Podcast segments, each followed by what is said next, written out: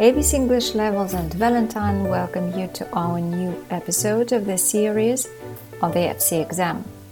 Today we start talking about the FC reading paper. It's an introductory lesson from which you will learn about types of reading, some necessary techniques on them, uh, which can be useful not only at any exam but just for any kind of reading, and of course some helpful vocabulary and tips as well. You're always going to contact ABC English Levels via email or the contact form. Listen to our audio lessons on iTunes, Spotify, and iVoox. Uh, read our blog and uh, many other things. There's an opportunity to get your English language skills souped up with our Skype classes and interactive e-live courses. Well, let's get started. Uh, types of reading. What do you know? Uh, what do we know about reading?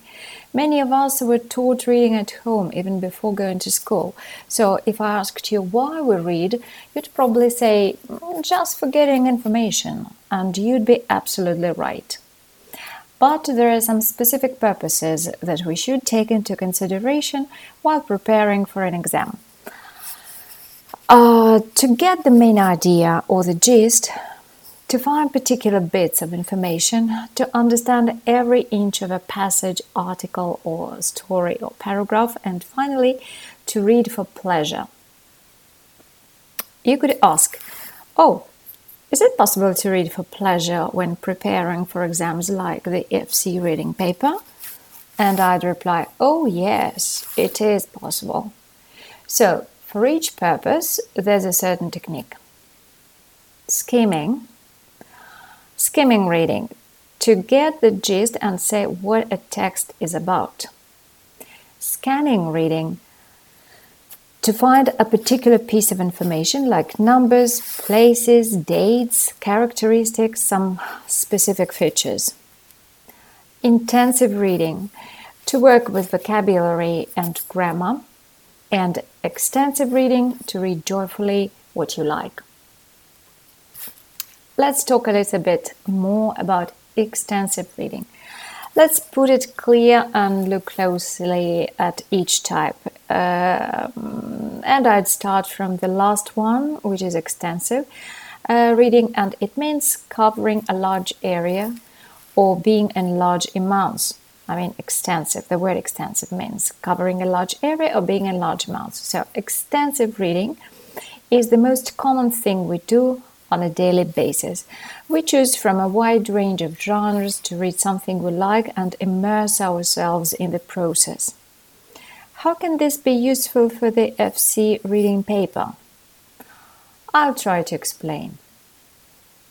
Reading for pleasure, uh, we get a lot of vocabulary collocations or word partnerships, lexical and grammar patterns subconsciously without searching for them on purpose. That is to say, we learn passively, and this is important. And when you read something you are really into, you remember it better. So, you make the ground for work with different texts. What about intensive reading? Unlike the previous type, intensive reading isn't a relaxed process at all vice versa. You try to find certain words, expressions, or grammatical structures intensively, buzzing through a sentences so as to get the linguistic food you need. To buzz means be busy and full of energy. For this, you must pay attention to every single word and word combination in a paragraph. Texts for intensive reading are normally quite short. Uh, the next type is scanning. And in this case, your eyes become a scanning machine honed to extract the very necessary parts of information, looking carefully through the lines of a story. To hone means to make something sharper or more effective. Good word. Skimming. To skim means to move quickly above a surface without touching it. Uh, like seagulls do. Notice that? This is exactly what we do when skimming a text. We read it quickly in order to understand the main points without considering any details. After this reading, we usually can convey what a text is about. Convey means to express your ideas in the way others understand you. Well, as usual, uh, let's try to practice. let's do the following exercise. Uh, it will be one and the same text uh, here, uh, and we'll see how different the answers would be depending on the task, depending on the type of reading.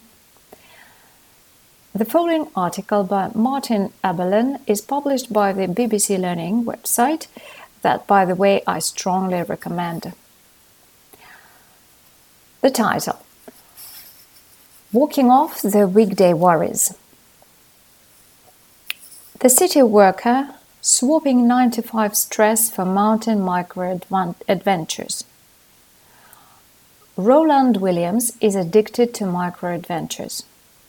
Almost every other weekend, he escapes the city by driving out to Wales, the Lake District, or Scotland to embark on a solo expedition in the mountains. He takes a one man tent and enough supplies to last for three days. It's something he's been doing for several years, and he sees he sees it as a way to detox from the city, returning to London fresh and rejuvenated.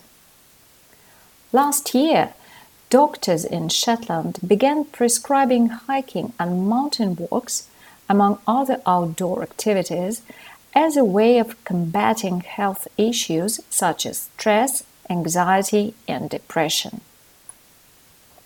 Since then, NHS England has said it will recruit more workers trained to prescribe exercise groups and art classes.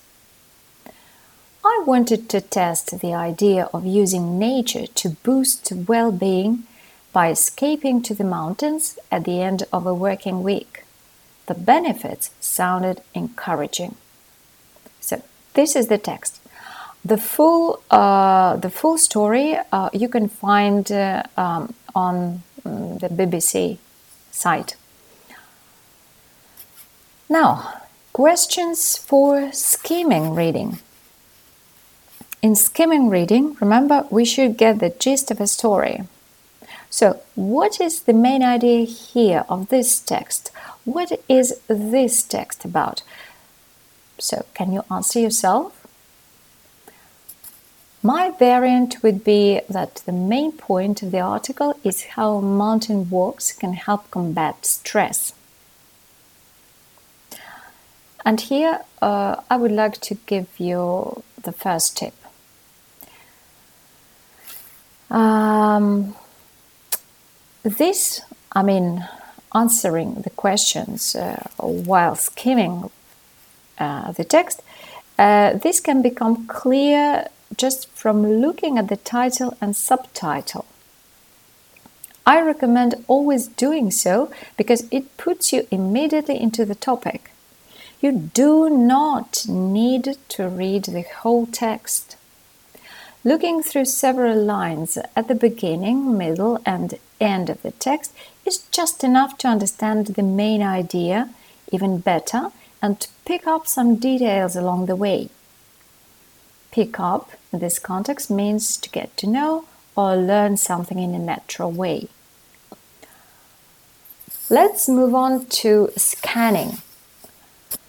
Questions for scanning reading. Uh, they could be like this. First of all, they would be different, of course, from skimming. And uh, some sample uh, questions are here. The first one what equipment does Roland uh, Williams take with him? and the second, what are the health problems mentioned in the article? And here, please, pay attention to the second tip. you should concentrate on keywords of the questions and try to find them or their synonyms through the text. In our questions, the keywords are equipment in the first and health problems mentioned in the second question. So, what are your answers? Mine would be as following. For the, quest, uh, for the first question, I would say that Roland Williams takes a one man tent as equipment. I wouldn't include enough supplies in the answer because the word supplies implies food and other necessary things for a living. Equipment uh, is quite technical, like tools, instruments, etc.